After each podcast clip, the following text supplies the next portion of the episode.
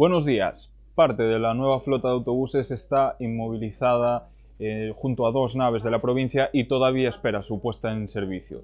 Los vehículos eléctricos están aparcados y olvidados y su fecha de estreno continúa siendo una incógnita por la falta de puntos de carga.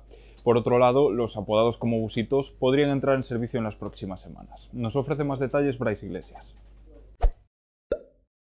El Concello de Ourense tiene desde hace meses 25 autobuses almacenados en distintas naves, pero sin uso. Se trata de los 15 minibuses diésel que tienen almacenados en una nave industrial en Vilamarín y otros 10 autobuses, en este caso eléctricos, que están eh, apilados en la fábrica de Umbi, que los construyó para el Concello. Entre ambos suman un gasto de casi 10 millones de euros. Los autobuses eléctricos no están funcionando, según nos comentaron diversas fuentes y contamos en la información de hoy, porque no hay puntos de carga habilitados en la ciudad.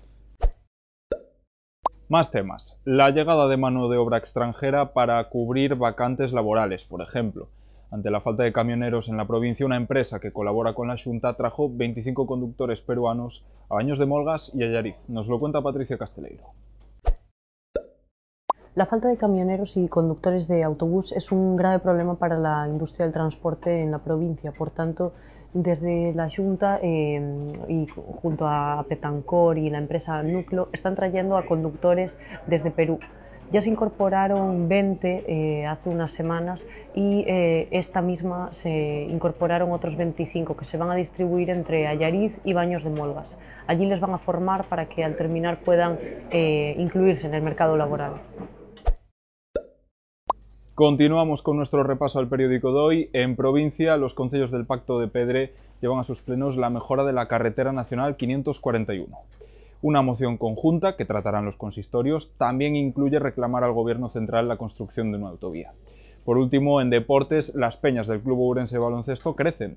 El Pazo tiene cada vez más ambiente en una ola de optimismo por los buenos resultados. Precisamente, el COP jugará mañana en casa frente al Clavijo. Además, les ofrecemos la agenda con todas las citas deportivas de este fin de semana.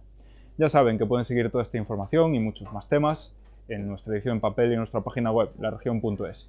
Como siempre, gracias por estar ahí. Tengan feliz viernes.